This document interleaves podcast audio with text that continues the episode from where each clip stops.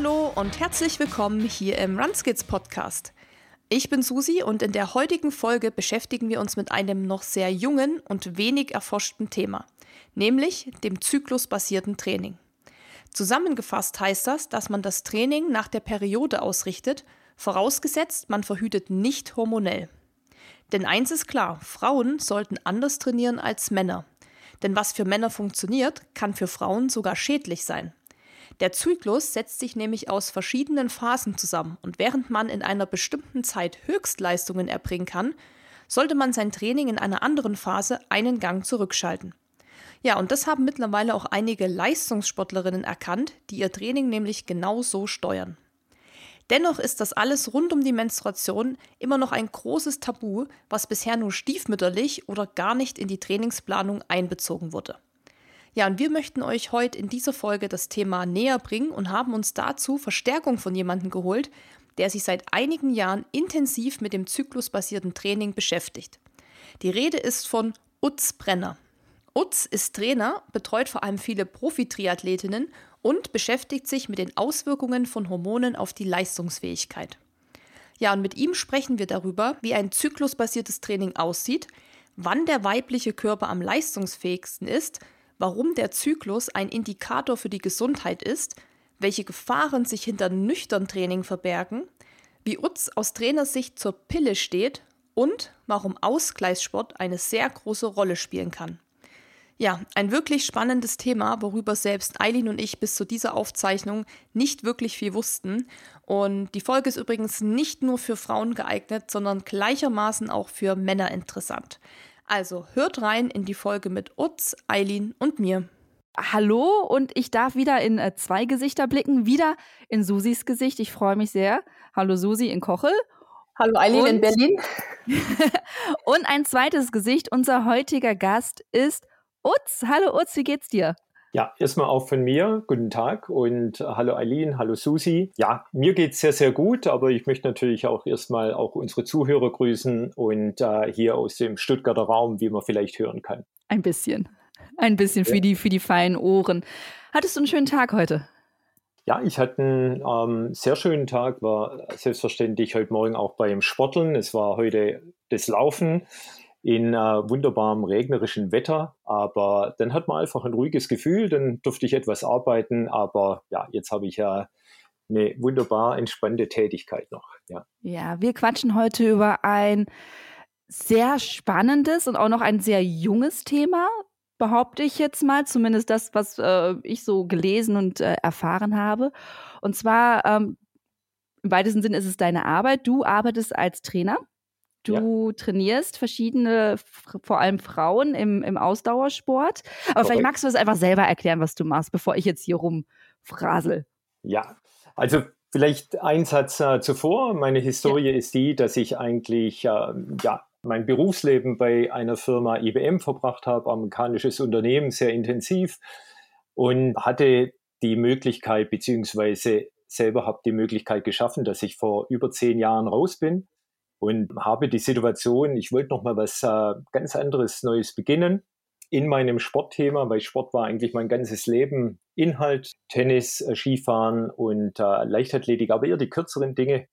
Und bin dann in den Trainerberuf gekommen, obwohl ich eigentlich eher die Betriebswirtschaft als Background habe, aber da ich vom Triathlonsport kam, ähm, grundsätzlich nicht so talentiert bin beim äh, Ausdauersport, muss ich mir sehr viel aneignen, lesen und ähm, das nutze ich mehr oder weniger jetzt, nachdem ich alle Lizenzen auch gemacht habe oder viele davon, dass ich heute das Wissen weitergeben darf und habe das Glück, dass ich mit sechs Damen arbeiten darf, äh, die alle jetzt in dem Triathlon-Sport sind mit einer Profilizenz. Und äh, jetzt kam jüngst noch äh, ein Quotenmann mit dazu. Der ähm, Hahn im Korb. Ja, also mir wurde schon gesagt, dass ich dann nicht mehr der Hahn im Korb alleine wäre. Ja. ja. ja. Aber auf jeden Fall eine, eine, tolle Tätigkeit, das ist das eine. Und dann habe ich das Glück, dass ich noch äh, etwa drei, vier Triathlon, Lauf- und Schwimmcamps äh, über die Saison mache, hauptsächlich über die Wintermonate auf Fuerteventura auf Mallorca. Also ich habe ein sehr, sehr privilegiertes Leben, ja. Wow, das hört sich ziemlich cool an uns. Und ähm, vielleicht für die Zuhörer nochmal, ähm, wie wir auf uns überhaupt gekommen sind heute für den Podcast. Dennis hatte ich ja kennengelernt, nämlich genau in ja. so einem Camp. Jetzt, ähm, wann war das auf Fuerteventura auch? Muss im genau, November? Das war Ende November, Anfang Dezember, ja, genau. Da haben wir uns kennengelernt, Dennis und ich. ja. ja. Genau, und darüber sind wir sehr froh, weil ähm, wir heute über ein Thema sprechen, über das Susi, wir beide ja schon lange drüber diskutiert haben, überlegt haben, wen können wir dazu einladen und mit wem können wir darüber sprechen.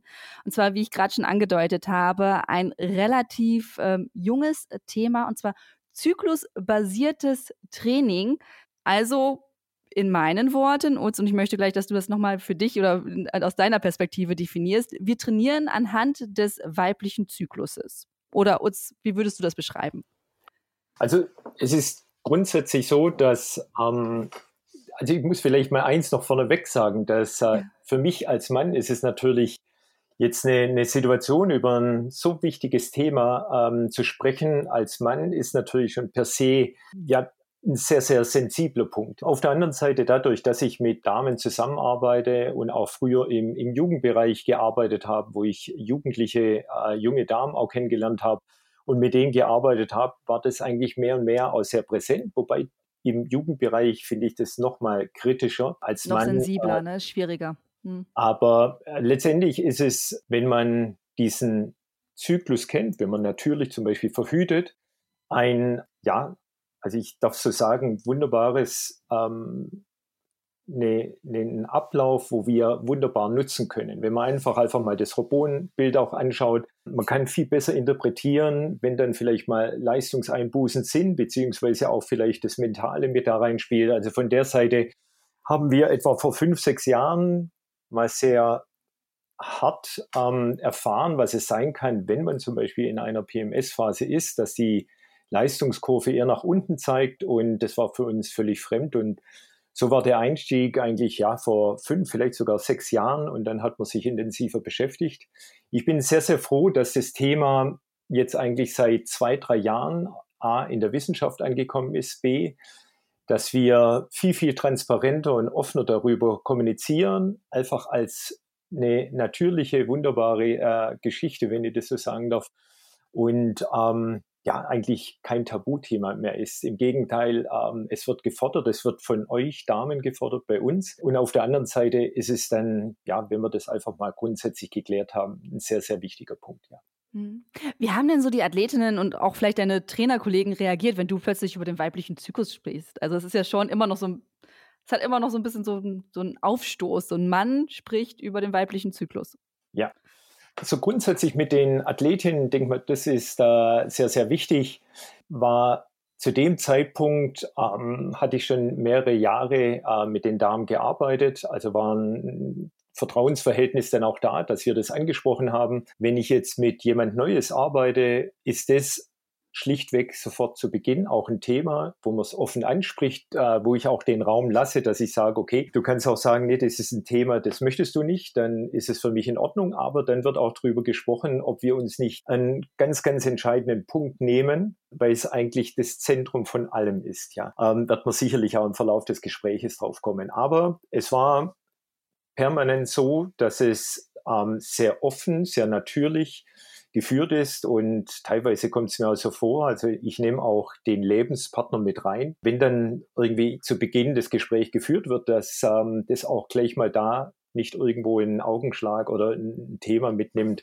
was man nicht haben will. Und ähm, da wird halt angesprochen, wie wird verhütet auch und ähm, hat man irgendwie im Verlauf des Zyklus Merkmale, ich sage jetzt einfach mal auch während der Blutung Schmerzen und und und gibt es auch in der PMS-Phase mentale Themen, wo man einfach Rücksicht nehmen muss. Und das ist wirklich so wunderbar zu sehen, dass ich noch nie Ausrufezeichen ähm, in dem Zusammenhang einen schlechten äh, Gesprächsverlauf hatte, sondern eigentlich immer sehr offen, sehr natürlich, sehr normal. Ähm, und genau so ist es auch, ja. Also mhm. teilweise, wenn man da zuhören würde, wie die Gespräche ablaufen, ist es wie wir eingangs über das Wetter gesprochen haben, ja. Das ist ja eigentlich auch schön zu sehen, oder? Weil du hast es ja schon gesagt mit dem Tabuthema. Und ich habe ja als Kind, Jugendliche auch Leichtathletik gemacht. Und das ist ja jetzt schon so ein, zwei Jahre her. Auf jeden Fall war das dezent. dezent, ja. Auf jeden Fall war das damals halt so gar kein Thema. Und wir waren gerade im Leichtathletik-Team ein Junge und der Rest waren Mädels und wir hatten noch zwei Trainerinnen. Aber das war vor allem in der Zeit, wo das ja dann so losging bei den ersten, so mit 12, 13, 14. Und das war nie ein Thema, nie. Es war eher so, dass man, wenn man es dann hatte, also wenn man dann auch nicht konnte, weil man Schmerzen hatte oder weil man zu Hause lag und erbrochen hat vor Schmerz, dass es dann eben so war wie, ja, da müssen alle durch, stell dich nicht so an und ähm, ja, Wärmeflasche und dann geht das den nächsten Tag schon. Also das war eher so, dass man sich noch schlecht gefühlt hat, so habe ich das wahrgenommen, dass man sich auch geschämt hat, weil man musste ja sagen, was da los ist, warum man jetzt nicht zum Training kommt. Und ich finde gerade bei Jugendlichen, wo das eh so ein Thema ist, wo das am Anfang ja schwierig ist, weil du ja denkst, okay, was passiert jetzt da mit meinem Körper? Was ist das da? Was macht es? Ist ja eh schon unangenehm, aber wenn man dann noch so auf Unverständnis stößt, damals hat man das halt so gefühlt, war das halt blöd. Also ich kannte das so in der Zeit, war das gar kein Thema. 0,0. Ja, und es kommt ja auch noch mit dazu, man muss fairerweise sagen, also ein großer Teil der Trainer sind ja männlich. Und wir haben das ja noch nie erfahren. Ja, und wenn wir dann in der Sachebene sind und stoßen dann vielleicht auf Schmerzen, also geht Richtung Emotion auch, dann ist es für uns erstmal schwer nachvollziehbar. Und es ist sehr, sehr wichtig, erstmal das grundsätzlich natürlich zu wissen, das Verständnis auch zu haben. Aber es geht einher, wenn wir als Trainer die Verantwortung spüren für den Athleten, Athletin, dann ist es einfach ein Key-Thema. Und wie gesagt, es ist jetzt wirklich die, die letzten, ja, ich denke mal so zwei, drei Jahre mehr und mehr reingekommen. Auch übrigens, wenn wir an den Olympischen äh, Sportpunkt auf Bundesebene in den Kaderstrukturen kommt es mehr und mehr an. Aber wir haben auch noch immer sehr viel Raum, um eine Verbesserung zu erzielen. Ich drücke es jetzt mal vorsichtig aus. Ja. Mhm. Besonders, ähm, das würde mich jetzt sehr interessieren. Ich habe das Thema interessiert mich halt auch schon seit einigen Jahren und ich finde, dass äh, in der Sportmedizin, in der Sportwissenschaft ist es ja noch nicht so sehr angekommen, dass halt auch Frauen angeschaut werden. Wie hast du denn angefangen, dich da vor fünf, sechs Jahren darüber zu informieren? Also welche Quellen hast du da genutzt? Hast du überhaupt was gefunden? Also wie, wie bist du da rangegangen? Ja, also es war so, dass wir erstmal, und vielleicht kann ich das eingangs äh, auch mal sagen, die Erfahrungswerte war bei äh, der Laura Zimmermann, die jetzt auch bei Weltmeisterschaften auf Hawaii und in St. George war. Und ich darf da auch äh, darüber reden, weil wir da sehr, sehr offen umgehen. Warum? Weil wir auch wollen, dass wir einfach das Natürliche normal betrachten. Und wir hatten einen Wettkampf, Sie hatte eine sehr, sehr gute Form, was wir über Trainingseindrücke äh, gewonnen haben im Vorwettkampf und hatten dann das Thema, dass wir, ich nenne es jetzt einfach mal, die Periode startet, minus zwei, also komplett in der PMS-Phase. Und wir hatten einen Leistungseinbruch, der ja an die zehn Prozent war. Ja, also speziell beim Radfahren, das kommt dann dorthin, dass der Frust mit dazu kommt. Deswegen ist das Mentale spielt immer wieder mit rein. Und die, die als Trainer tätig sind oder selber im Sport auch tätig sind und wissen, jeder hatte die Situation, man geht mit Feuereifer rein, man hat tolle Form, will das zeigen und plötzlich, ähm, ich glaube, das hat noch nie ein Mann in der Form erlebt, dass plötzlich wir könnten vielleicht den Halbmarathon in vier Minuten laufen und plötzlich sind es 4,20 oder 4,30 und man kennt nicht die Ursache. Das war der Einstieg einfach zur Kenntnis und ich hatte über ein Camp eine äh, Frauenärztin kennengelernt, die im Sport auch eine Fachärztin war. Und das war die Frau Dr. Susanne Weber. Und wir hatten dann länger gesprochen. Sie hat mir Zugang zu paar Papiere auch gegeben. Ich hatte seinerzeit auch Athletinnen dorthin geschickt, weil es einfach darum ging, auch mit Verhütung, hormonell Verhütung, natürlicher Verhütung und, und, und.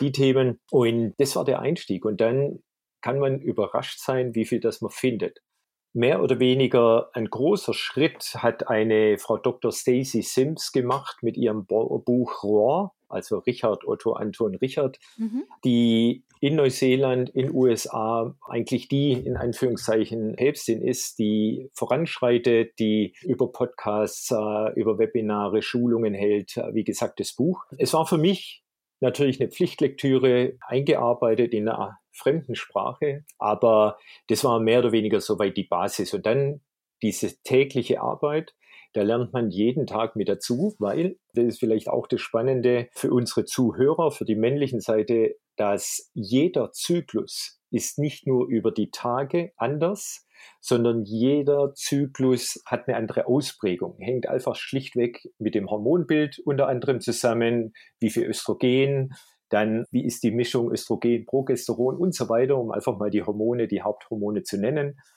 Die eine spürt die Übergangsphase, die anderen äh, wiederum nicht.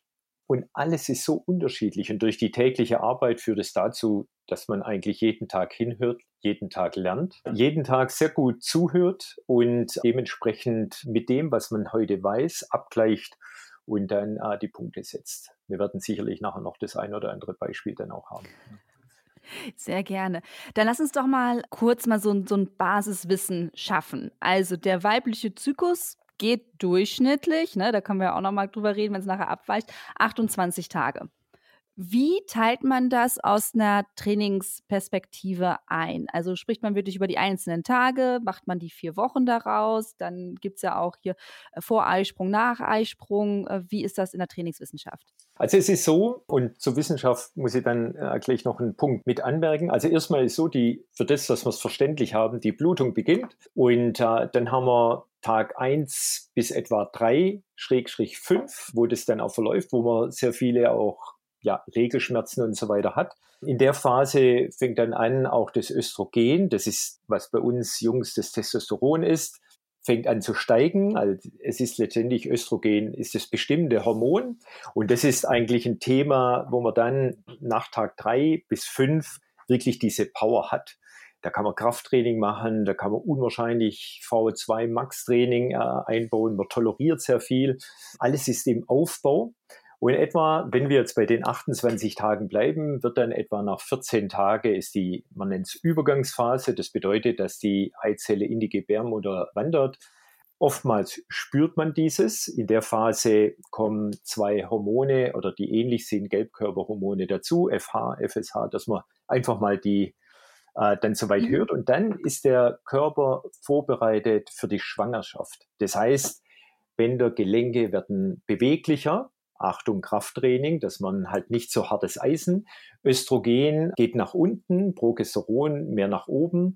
Und das ist so dann nach der ersten Phase Östrogen, kommt die Übergangsphase, so zwei, drei Tage, und dann kommt die dritte Phase, wo man mehr oder weniger in diesem, ja, theoretisch Ausdauerbereich, letztendlich das, das Eis drin, der Körper bereitet sich auf die Schwangerschaft vor. In der Phase wird zum Beispiel auch mehr Kohlenhydrate gespeichert, mehr theoretisch Fette, weil der Körper sich vorbereitet, er muss ja sammeln. Ja, das Baby kommt, yay. Ja, genau.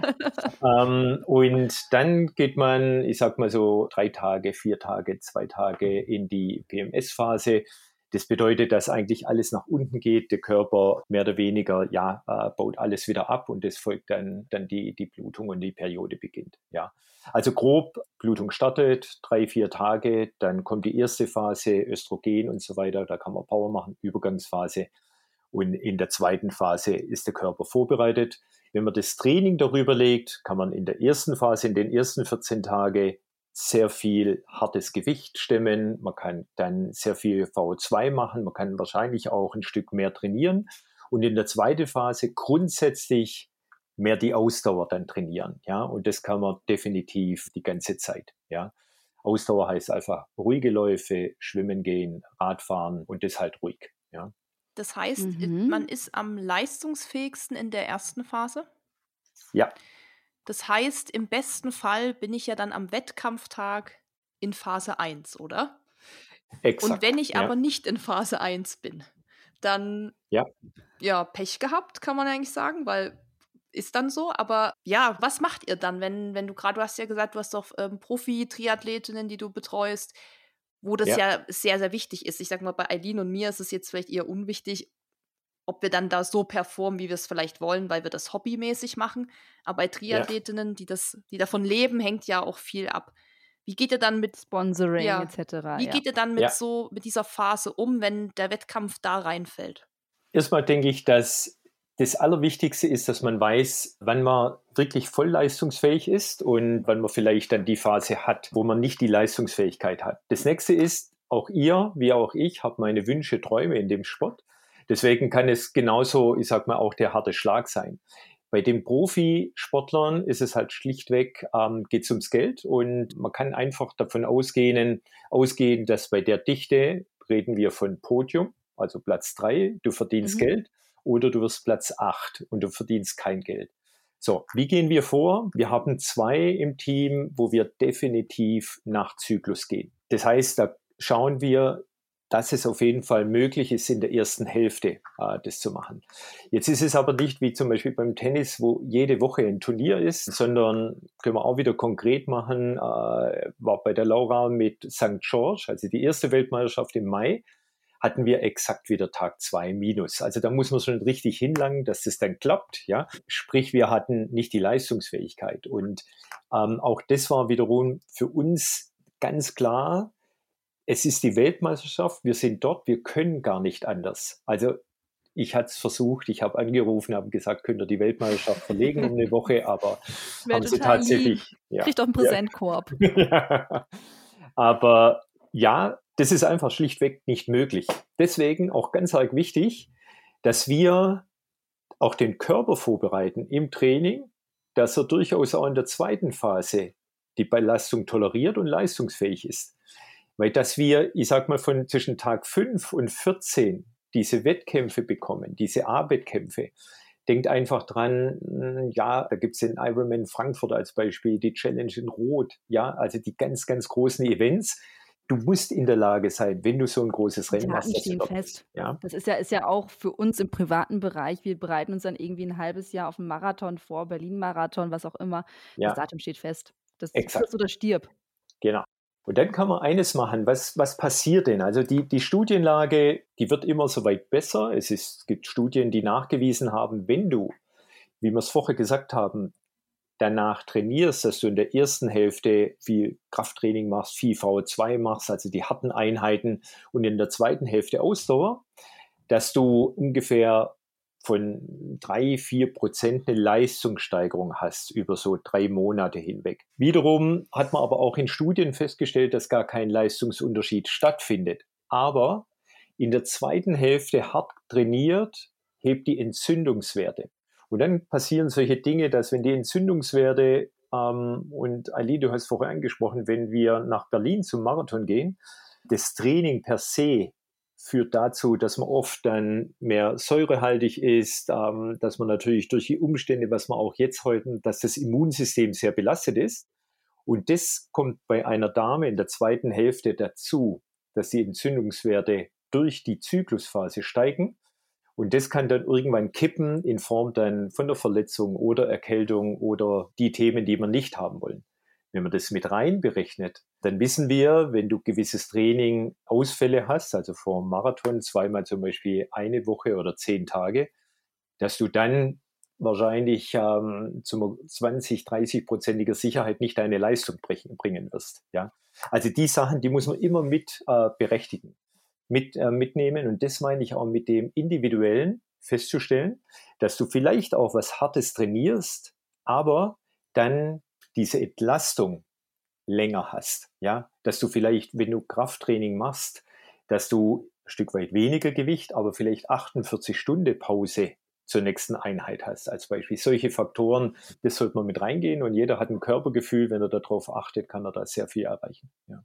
Okay, dann bleiben wir noch mal kurz bei den Tagen. Wir haben jetzt gerade gesprochen von typischerweise 28 Tagen, aber ne, wir sind ja alle Menschen, wir sind alle individuell und dementsprechend kann das ja auch oder sehr häufig variieren. Also besonders bei mir merke ich das in der, in der heißen Phase vom, Ma äh, vom Marathontraining, dass ich das gerne länger wird. Also da sind dann statt 28 Tage sind es dann 32 Tage oder 30 Tage. Wie kalkuliere ich das dann so im Training mit ein, wenn ich sage, okay, ich möchte gerne mit meinem Zyklus zusammen trainieren? Da muss man mal vom Grundsatz wissen, es kann mhm. sogar sein, also ich habe ganz selten, dass man zum Beispiel jetzt 30 Tage, in der nächsten Phase wieder 30 Tage haben wir nicht. Ja, das kann dann mal 31, 32 haben. Jetzt hat man so das Phänomen interessanterweise, wenn man in der Übergangsphase wirklich sehr entspannt trainiert hat, also Übergangsphase am Jahresende, Berlin-Marathon ist gelaufen und man nimmt mal einfach vier Wochen raus, dass sich dann der Zyklus verlängert. Auch ganz interessant, haben wir jetzt auch festgestellt. Aber grundsätzlich ist es so, dass ein ganz, ganz wichtiger Punkt zu wissen ist, dass die zweite Hälfte ist normalerweise, also fast zu 90 Prozent immer 14 Tage. Mm, Wenn man okay. jetzt da zum Beispiel hergeht und hat, einfach mal das Beispiel zu nennen, 34 Tage, dann ist die erste Phase 20 Tage lang und die zweite Phase 14 Tage. Ja, das ist natürlich, seht das am Blick an. Ähm, gleich die Frage, wie findet man das äh, raus? Und, natürlich. Ähm, Weil man weiß das ja immer nur rückwirkend, ne? Also kann ja leider ja. noch nicht in die Zukunft gucken, sonst genau. wüssten wir ja auch so einiges mehr. Aber wenn jemand da bereit ist, einfach normal morgens ein Fieberthermometer in den Mund zu nehmen oder wie auch immer, was es da gibt, an die Stirn halten, mm, mhm. ähm, dass man einfach jeden Tag, aber auch da ist wichtig, würde ich nach dem Aufwachen ähm, dass man so ein festes Protokoll hat und nicht irgendwo nach dem Laufen oder ähnliches, äh, wenn die Körperkerntemperatur höher ist, sondern morgens aufwachen, mal so ein Zyklus letztendlich ähm, die, nicht Fieber messen, sondern die Temperatur misst. Und dann ist es so, dass in der zweiten Hälfte steigt die Temperatur. Ja, jetzt darf man das nicht so vorstellen. Also normalerweise wissen wir alle, haben wir um die 36 Grad äh, Körpertemperatur. Es wird dann nicht 37 sein, sondern es steigt zwischen so 0,2, 0,3, vielleicht 0,4, 0,5 die Körpertemperatur. Und wenn man optimalerweise, ich sage jetzt immer mal 36 hat, die ersten 16 Tage und dann ab Tag 17 oder 18, sag mal 18, hat man dann nicht 36, sondern 36,3, 36,4 und es bleibt dann mehr oder weniger hoch tief auf dieser Stufe, dann kann man sehr wahrscheinlich sagen, dass dann zu dem Zeitpunkt der Eisprung stattgefunden hat. Und dann in etwa 14 Tage, es ist mal auch gemessen worden, 16 Tage, aber in der Regel sind es 14 Tage. Und dadurch kann man das Training schon viel, viel besser dann einteilen. Und es ist kein Hexenwerk, man muss sich das gar nicht so schlimm vorstellen. Und dann nimmt man mal die Temperatur. Man kann dann auch mal hergehen, schon ab Tag 10 mal das messen und äh, dann hat man da auf jeden Fall einen, einen Anhaltspunkt, was passt. Ja. Hm.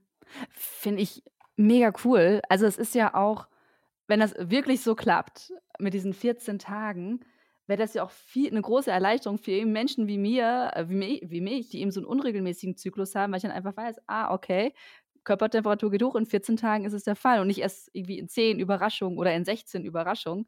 Ähm, da kann man ja viel, ja, viel besser das auch in seinen Alltag einkalkulieren. Ja, definitiv. Ja, ich möchte vielleicht noch eins dazu sagen, dass also ja. die Zuhörerinnen, die ähm, vielleicht mit dem Messen dann loslegen, ihr könnt dann daraus auch feststellen, ob ein Eisprung überhaupt stattfindet. Ja, also es kann ja auch ganz normalen Zyklus ähm, ablaufen, auch die Blutung äh, etc. Und der Eisprung hat gar nicht stattgefunden. Ja, und deswegen ist sicherlich ähm, da auch interessant, wenn Kinderwunsch ist und und und. Weil eins ist klar, ein ein Mensch, eine Dame kann hieran auch ermessen, wie gesund auch alles soweit ist. Und ich sag mal, mit Eisprung ein Zyklus, der abläuft, der stabil abläuft, ist ein ganz, ganz klarer Indikator dafür, dass man gesund umhergeht. Und Sport ist ja immer so ein Geben und Nehmen, wo man so eine Balance aufführen muss.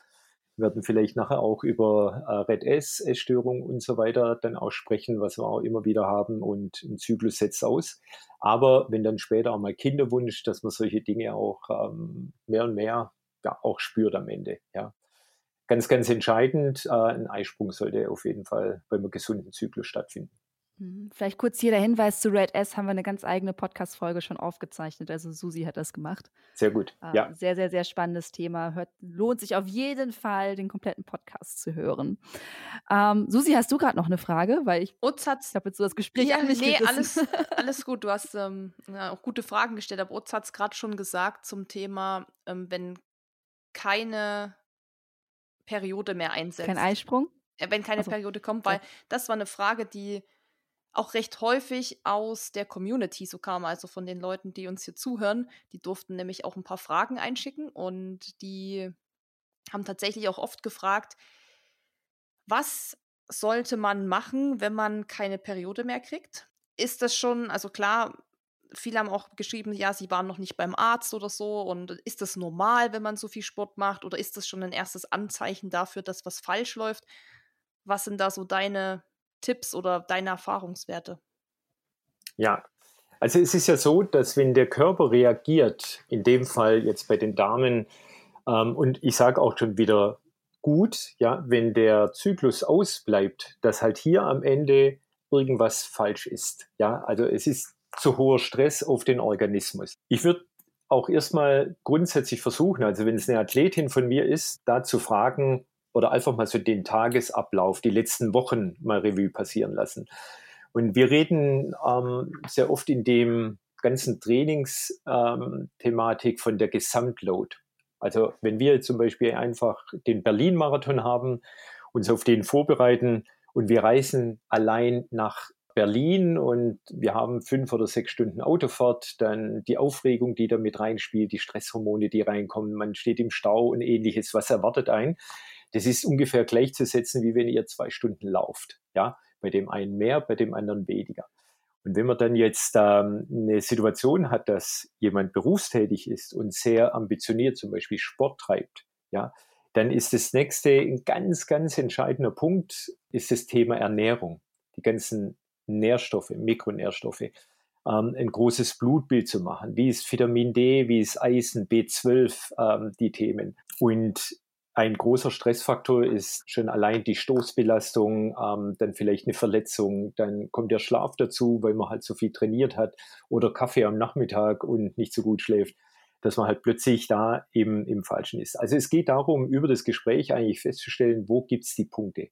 Und den Punkt, der muss gefunden werden, ähm, sodass auf jeden Fall, ob Profisportler oder wie wir, Age-Gruber, dass wir auf jeden Fall da wieder da zurückkommt. Und man kann über großes Blutbild viel rausfinden, aber hauptsächlich denke ich mal, weiß man sehr schnell selber, woran es dann auch liegt. Mhm. Also das heißt, wenn ich jetzt merke, okay, ich habe keinen Zyklus mehr, Periode bleibt aus, dass ich vielleicht erstmal für mich anfange, wirklich mal in mich zu gehen, zu schauen, was läuft gerade so um mich herum, was mache ich gerade, habe ich gerade ja. viel, viel Stress oder viel Training und es kommt alles zusammen. Und das wäre ja schon mal das Erste, was ich erstmal für mich machen kann. Das ist ja so erster Schritt. Und zweiter Schritt wäre natürlich dann zum Arzt gehen, Bluttests zu machen. Und wie ist dann so deine Erfahrung? Ich weiß nicht, ob du da auch ähm, Athletinnen oder so hattest schon. Wann pendelt sich das dann wieder ein? Wenn ich jetzt eruiert habe, okay, es ist ähm, falsche Ernährungsweise oder mir fehlt Nährstoff, ich habe viel zu viel Stress allgemein, jetzt fange ich an, das alles langsam umzustellen. Ähm, wann merke ich dann, okay, jetzt fängt es an, wieder so ins Lot zu kommen? Weil ich meine, dass ich das mal so gehört und gelesen habe und auch so von Bekannten, die ähnliche Probleme hatten, dass das schon auch eine Weile dauert, bis man dann wieder so in so einen Rhythmus, also in den Zyklus quasi kommt. Ja, also ich denke, es ist sehr abhängig davon, wie lang dass der Zyklus schon ausgefallen ist. Jetzt bin ich kein Mediziner und ich kann wenig Rückschlüsse ziehen, aber die Erfahrung, die ich gemacht habe, ähm, es war eine Profisportlerin, die übernommen habe, die ähm, keinen Zyklus hatte. Da hatten wir es äh, nach drei Monaten. Und dann weiß ich in meinem Bekanntenkreis, dass zwei keinen Zyklus hatte. Ähm, eine schöne Geschichte war, dass äh, eine die eine sehr gute Läuferin, eine sehr gute Sportlerin war. Nach dem Vortrag in einem Camp äh, haben wir uns unterhalten und äh, da haben wir speziell in der Ernährung, weil sehr viel nüchtern laufen zum Beispiel mit dabei war, was bitte sofort gestrichen wird und auch grundsätzlich unbedingt zur Diskussion gestellt werden muss, äh, weil man einfach seinen Körper dermaßen schadet damit. Und ich weiß, es ist immer dieses Gewichtsthema. Aber jetzt wieder da zurück. Ähm, und äh, da sind wir dann durchgegangen, speziell jetzt auch die Ernährung, haben da auch supplementiert, großes Blutbild, gemeinsam mit einem Ernährungsberater. Und ich von der Ferne durfte das mit begleiten. Und um so eine Geschichte zum Happy End führen, ähm, war dann, hatten wir ein Gespräch, ein Jahr später war sie in dem Camp und da hat sie mich zum Kaffee eingeladen und hat voller Freude erzählt, dass sie jetzt einen Zyklus nach vielen Jahren wieder hat. Also da es sind, es sind Tränen in den Augen. Übrigens ähm, fast auch bei mir vor Freude. Und dann hat sie gleichzeitig erlebt, äh, gesagt, hey, jetzt will ich den Marathon noch laufen. Und dann äh, geht es an jetzt Kinderplanung. Und das ist oftmals der Punkt, wo ich gesagt habe, nee, hey, wenn du das machst, verstehe ich die Welt nicht mehr. Wen interessiert der Marathon? Ja, guck dich an, welche Freude, dass du hast. Ja, weg damit, weil du kommst immer in dieses Paradigma, ah, ich will nochmal noch mal eine Bestzeit, vielleicht nochmal zwei Minuten mehr. Und genau dieser Stress, dieser Druck, den man sich dann auch macht, war auch dort ein Faktor. Sie hat übrigens das dann äh, gelassen und mir nach vier Monaten geschrieben, dass sie jetzt über die drei Monate raus wäre, den Marathon gelassen und äh, ich war übrigens einer der ersten, der dann das Bild kurz nach der Entbindung erhalten hat.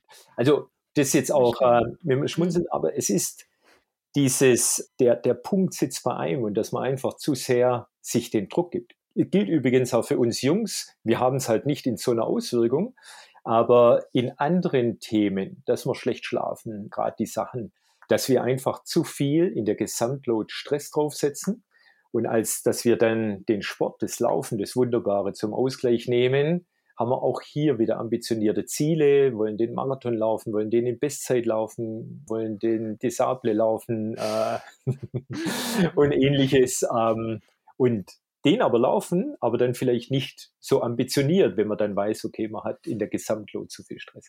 Also deswegen ähm, denke ich mal, da mal fünf Minuten da sitzen, kann man sehr, sehr schnell rausfinden, was der äh, ein Stressfaktor ist. Und das ist sehr oft äh, was zum ungesunden ja, oder Disbalance führt. Ja. Okay, Susi, hast du dazu noch eine Frage? Ansonsten würde ich gerne an einem anderen Punkt einhaken. Und du hast ein ganz tolles Stichwort jetzt mehrfach fallen gelassen: Ernährung. Ja. Denn das Training ist ja nicht nur das reine, ich gehe jetzt raus, ich gehe jetzt Radfahren, Schwimmen, äh, Laufen, sondern Training ist ja auch Ernährung. Und Ernährung spielt ja auch beim Zyklus eine Rolle, sofern, soweit ich das weiß. Vielleicht kannst du uns da mal ein bisschen mitnehmen. Was kann ich da machen? Kann man da überhaupt was machen, dass man seine Ernährung aufs Training und wiederum auf den Zyklus abstimmt? Ja, also es ist so, dass, und da ist auch wiederum die Studienlage wirklich noch sehr schwach auf der Brust. Auf der anderen mhm. Seite wäre für mich am liebsten, wenn jetzt zum Beispiel ihr zwei jeden Morgen über eine Atemgasanalyse euren Grundumsatz kennt. Da kann man Rückschlüsse ziehen, dass ihr jetzt in der Phase seid, wo ihr ein Stück weit mehr Kohlenhydrate zieht und in der zweiten Hälfte mehr Fette als Beispiel. Aber niemand kann einem sagen, dass jetzt die eine Person, wie sagt man jetzt normalerweise in der Stunde Training 50 Gramm Kohlenhydrate äh, verbraucht und dann in der zweiten Hälfte nur 40. Ja, das kann niemand festlegen. Das ist auch bei jeder Dame unterschiedlich in von Zyklus zu Zyklus. Aber Körpergefühl, grundsätzlich, denke ich mal, kann es der Körper auch ausgleichen. Aber wenn ihr eine Umspra Umfrage machen würdet, dann würde ich jetzt euch bei einem Training, ich sag mal mit einer durchschnittlichen Belastung, wo es vielleicht mal dann Fahrtleckspiel, Tempo und so weiter geht, ähm, werdet ihr, ohne dass ich jetzt äh, Größe und Gewicht kenne, irgendwo zwischen 40, 50 Gramm vielleicht sogar 60 Gramm Kohlenhydrate verbrauchen in einer Stunde. Also das übersetzt bedeutet, wenn ihr zum Beispiel ähm, in der Stunde jetzt zweieinhalb oder drei Kartoffeln esst, dann hättet ihr das direkt kompensiert. Oder in den Gels sind normalerweise so um die 20 Gramm. Und wenn ihr dann zwei oder drei Gels in der Stunde, ja, also das heißt bei anderthalb. Die muss man jetzt mal runterkriegen. Ja, ja, genau. Das, das, da, damit geht es dann los. Das ist auch mhm. nicht so einfach, insbesondere wenn man öfters trainiert. So, das ist unabdingbar. Die Botschaft ist, versorgt euch das, was ihr verbraucht. Versorgt euch, was ihr braucht. Also wenn es ähm, im Ruhigen, kann man ruhig mal als äh, Faustformel nehmen, eine Stunde ruhig laufen, 40 Gramm wenn ihr Tempo an der Schwelle äh, Spiele macht, äh, sicherlich 50, 60. Und wenn ihr richtig hart trainiert, also Tausende auf der Bahn, äh, zehn Stück, um einfach mal so eine Zahl zu nennen, dann äh, sind es wahrscheinlich 70 und mehr Gramm. Ja, also nochmal ein Gel hat ungefähr 20. Wenn man das macht, dann bin ich sicher, ähm, und wenn ich jetzt euch fragen würde, geht es wahrscheinlich schon los. Übrigens auch mich. Habe ich das heute Morgen zugeführt? Nein. Aber ich habe wenigstens gegessen und bin dann nicht nüchtern los. Das ist der Punkt eins. Das, was der Körper verbraucht im Sport, der hat Stress genug, um die Adaption zu machen. Aber wenn er, die Qualität erhöht sich, wenn er das bekommt, was er braucht. Das nächste ist natürlich, und ich lasse die Mikronährstoffe weg, aber auch Eiweiß. Ja, dass man auf jeden Fall, wenn man in der zweiten Phase ist, im Aufbau, der Körper wird zur Schwangerschaft vorbereitet, dann will er mehr Proteine, weil er bauen muss. Ja, er, er braucht die Proteine. Und wenn, wenn man über so eine pfiffige App ähm, zum Beispiel dann mal hergeht und äh, mal hochrechnet, ja, wie viel Eiweiß führe ich denn zu? Insbesondere unsere, ähm, die, die sich vegan ernähren, vegetarisch ernähren, also kein Fleisch, äh, Fisch, auch schwer. Über pflanzliche wird es nicht reichen. Und auch hier, dass wir konkret werden, nimmt Kilo Körpergewicht und wir Sportler dürfen und sollten irgendwo anderthalb Gramm pro Kilo Körpergewicht zuführen. Also wenn man 50 äh, Kilogramm wiegt, sollte man 75 Gramm. So ein 100 Gramm Quark, dass man einfach mal so ein Ding hat, hat 8 oder 10 oder 12 Gramm etwa in der Richtung. Ja. Also das heißt, diese zwei Hauptnährstoffe, ähm, Kohlenhydrate und Eiweiß und dann natürlich auch die, die guten Fette mit dazu nehmen über Nüsse, Avocado etc. Dann reichhaltig essen, grundsätzlich, also auch mit natürlich viel Gemüse und so weiter. Deswegen, das ist auch, denke ich mal, einfach die Grundvoraussetzung. Und habt den Mut, mehr zu essen. Wenn ich noch eins ähm, hinzufügen darf, ich habe jetzt äh, eine Athletin ist mit reinkommen. Ich denke, weil sie auch wirklich klasse jetzt ihre erste Langdistanz gemacht hat, die Jana und auch ähm, hier die Jana Uderstadt und die Kati Wolf. Da war dieses Thema grundsätzlich, oh, ich muss ja auch, ich sag mal, fit sein und lieber wollen wir, obwohl die astrein äh, daherkommen, ich darf es so sagen, also da ist nicht irgendwo, dass man dann noch was kompensieren kann. Ich hoffe, die ziehen mir nicht, nachher nicht die Ohren lang. ähm, aber bei beiden sind wir hergegangen und haben ganz bewusst die Ernährung hochgezogen. Und das war viele Gespräche und bei beiden haben sie mehr oder weniger nicht zugenommen, sondern nochmal ein, zwei Kilo abgenommen. Ja, warum? Weil der Körper das bekommt, was er braucht. Wir erhöhen die Qualität im Training und der Körper bekommt es und sagt sich, hey, ich bekomme das ja, also muss ich nicht mauern. Ja, das ist ja dann der, der Effekt. Und dann behält er halt die Kohlenhydrate und ein Gramm kommt dann noch Flüssigkeit dazu. Dann hat man mit einem Gramm gleich mal zweieinhalb, drei Gramm dann äh, zugenommen. Also deswegen zuführen, er bekommt es und der Stoffwechsel wird angeregt. Also wir haben unseren Grundumsatz wird erhöht etc. Ja. Also deswegen der Mut ruhig mal zu haben, das auszuprobieren und man wird belohnt mit mehr Leistungsfähigkeit und dann äh, womöglich auch vielleicht mit einem Kilo weniger oder ähnliches. Hm, und schnellere Regeneration etc. etc. Das ist ja momentan äh, Susis Lieblingsthema. äh, die, die richtige Verpflegung vor, während und nach des Trainings. Und tatsächlich hat sie mich damit auch schon angesteckt, dass ähm, ja.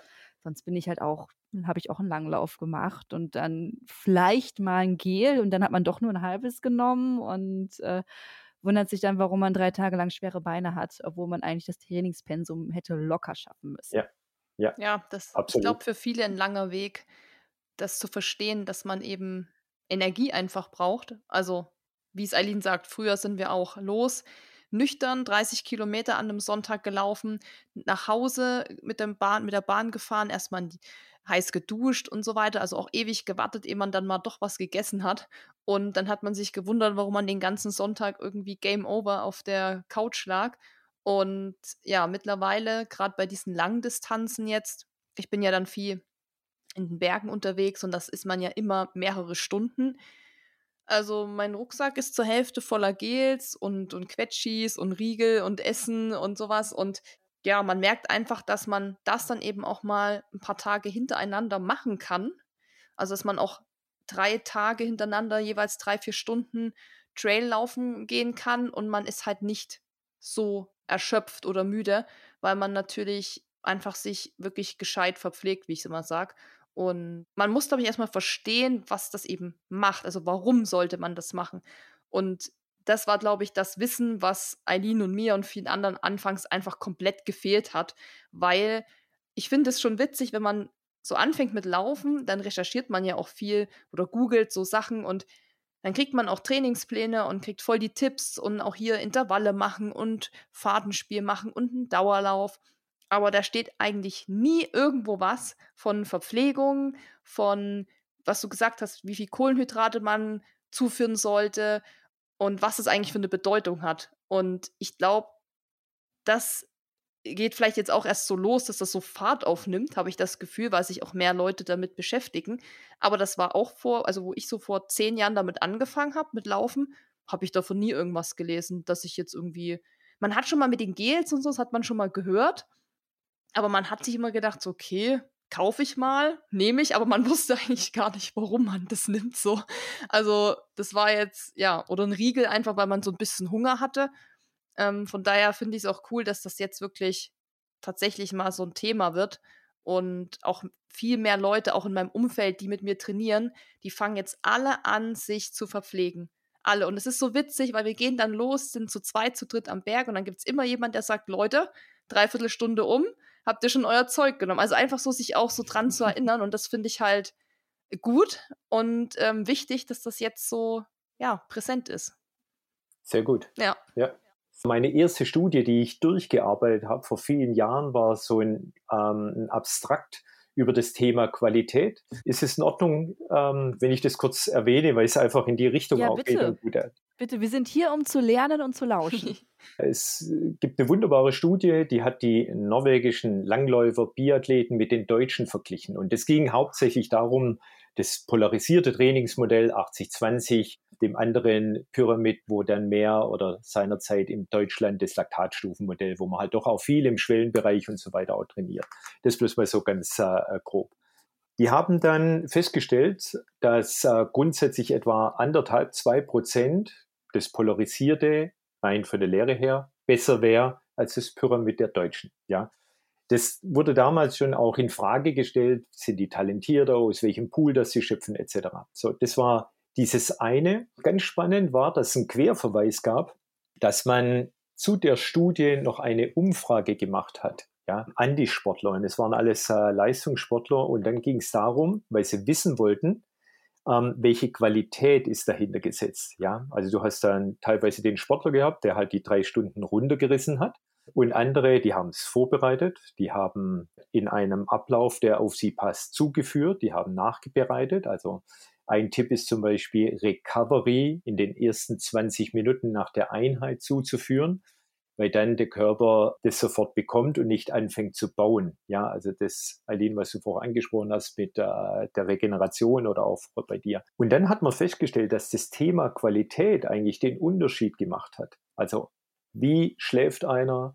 Wie bereitet er sich vor? Macht er Meditation, Atemtechniken? Dann wie ernährt er sich? Wie breit ernährt er sich? Mobilisiert er?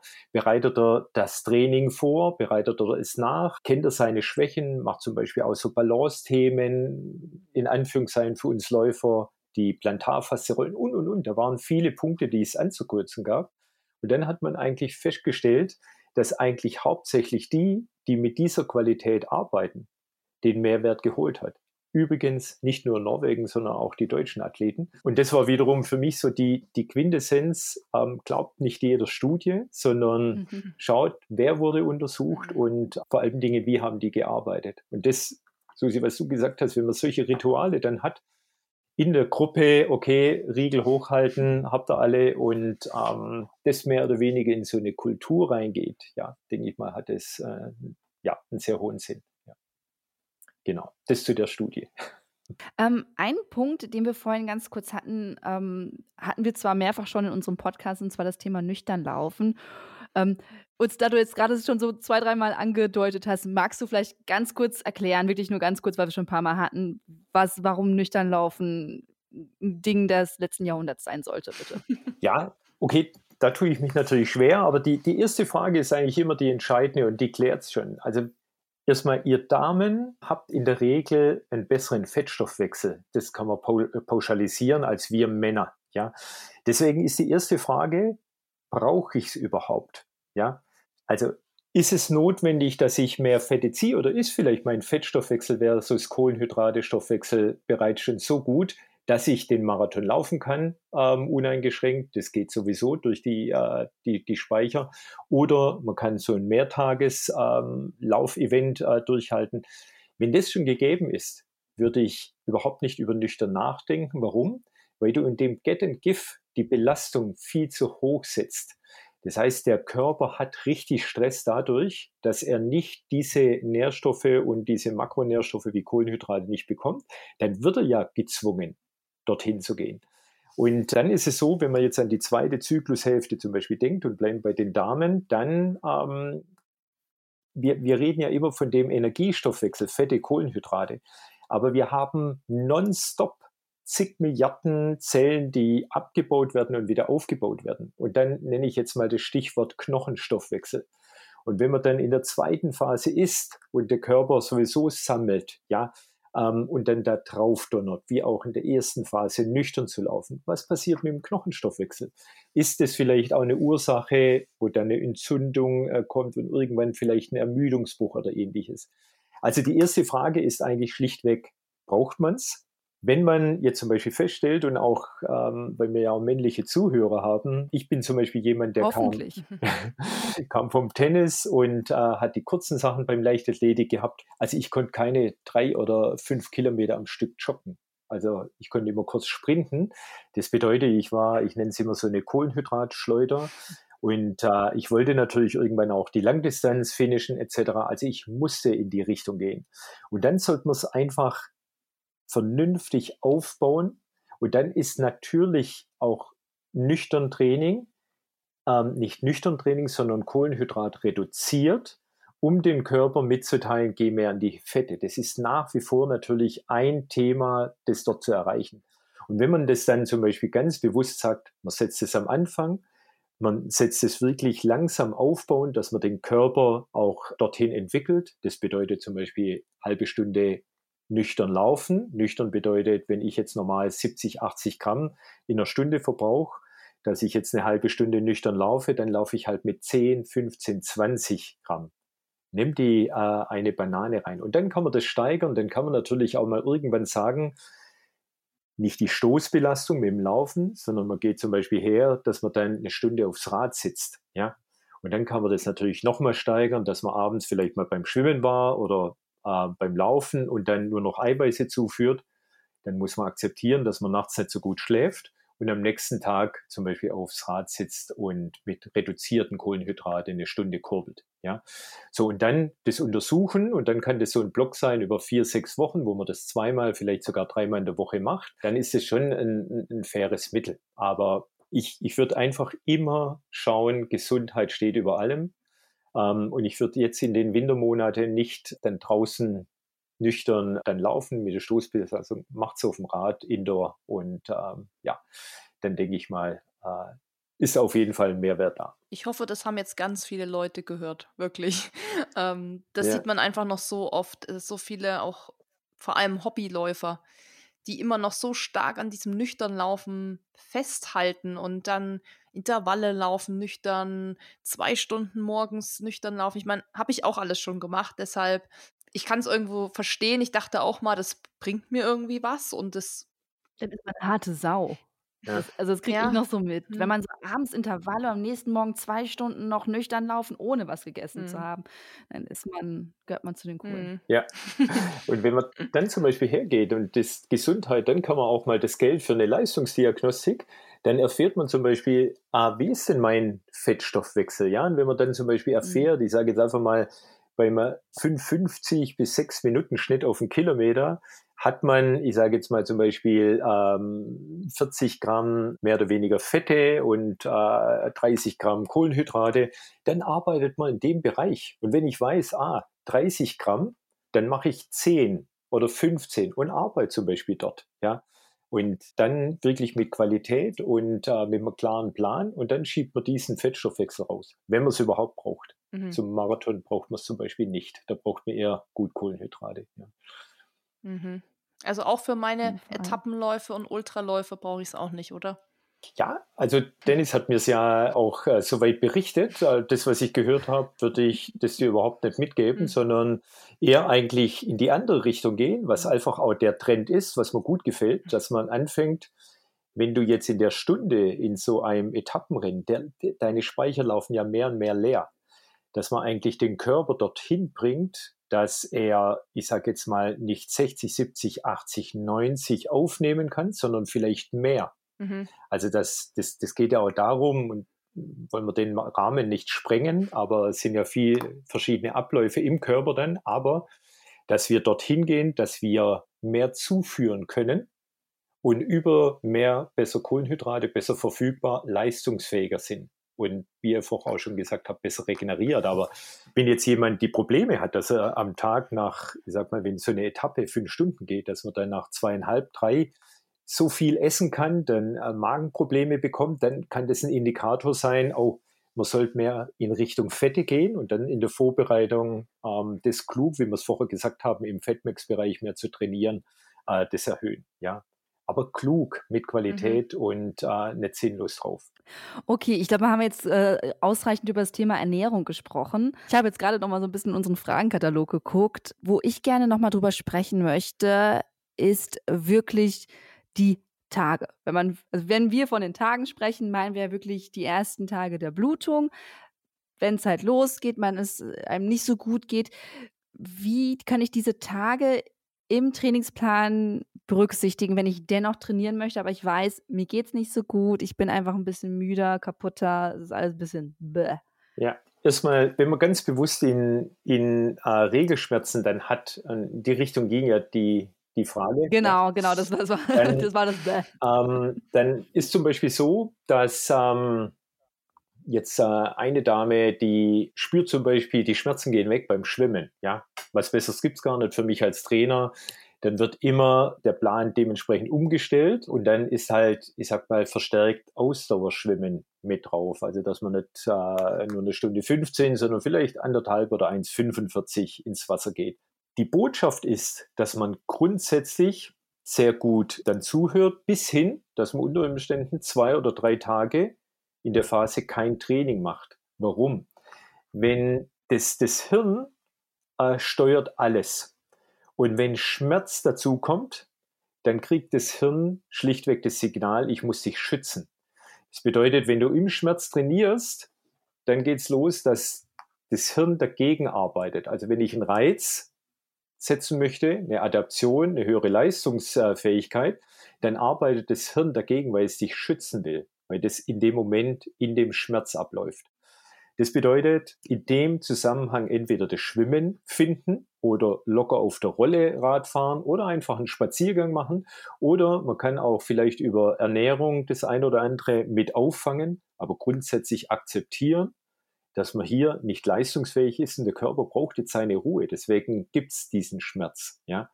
Das gilt auch für unsere, für uns, ähm, die Jungs, dass wenn wir irgendwo Trainingslager sind, sitzen vielleicht mehr auf dem Rad oder haben die Patellasehne beim Laufen oder ähnliches. Wenn der Schmerz dazukommt, kuriert diesen aus. Ihr geht sofort in eine Fehlbelastung, ihr könnt es gar nicht ausgleichen.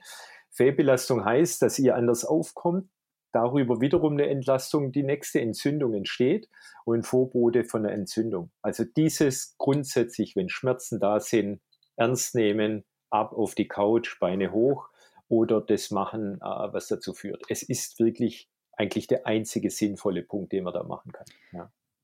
Das ist natürlich verständlich, aber ich weiß auch, dass natürlich so ein Tag auf den Wettkampftag fallen kann. Mhm. Und mhm. Beispiel wieder Berlin-Marathon und man ist vielleicht gerade an Tag zwei der Monatsblutung. Ähm, ist auch oft ja so ein Tag, der ja nicht gut ist für viele. Mhm. Und ja, jetzt stehe ich da, fühle mich eigentlich gar nicht gut, aber hat vielleicht das Ziel, Berlin-Marathon Bestzeit zu laufen. Und er kommt erst wieder in einem Jahr und man muss die Lotterie wieder ja, gewinnen. Oder ich, ich, hatte es in Athen. Ja. Athen morgens aufgewacht, ich war noch gar nicht dran, puff, ja. hallo. Ja. Und wie streng darf ich dann zu mir sein? Also normalerweise würde man sagen, klar, leg dich hin, ruh dich aus. Jetzt ist da aber dieser eine Tag und man kann das, glaube ich, total nachvollziehen, dass das, dass man dann laufen will und das vielleicht auch um jeden Preis. Wie ja. streng darf ich denn da rangehen? Wie, was kann ich dem Körper zumuten? Oder sagst du, ja, okay, einmal kann man es machen, aber dann bitte nie wieder? Oder wie, wie handle ich das? Ja, ist natürlich eine, eine extrem schwere Frage. Die, die Frage ist ja immer, wenn ich jetzt zum Beispiel ähm, eine Verletzung habe, bin kurz vorm Ermüdungsbruch, ja, also um mal das zu sagen, und könnte gut gehen oder nicht.